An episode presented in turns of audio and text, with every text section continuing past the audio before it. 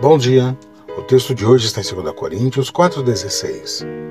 Por isso, não desanimemos. Pelo contrário, mesmo que o nosso homem exterior se corrompa, contudo, o nosso homem interior se renova de dia em dia. Ao mesmo tempo em que fazemos piadas sobre envelhecer, os desafios do envelhecimento são difíceis. A mortalidade se torna real. Nossos corpos começam a nos trair não podemos fazer tudo o que fazíamos antigamente. Como cristãos, sabemos que o nosso envelhecimento, na verdade, nos traz mais perto do nosso lar e do momento no qual Jesus nos dará corpos imortais que não se decomporão. Deus nos ajuda a usar estas realidades físicas como lembretes celestiais do que é importante.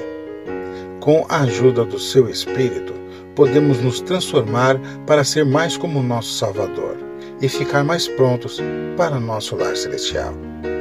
Deus te abençoe.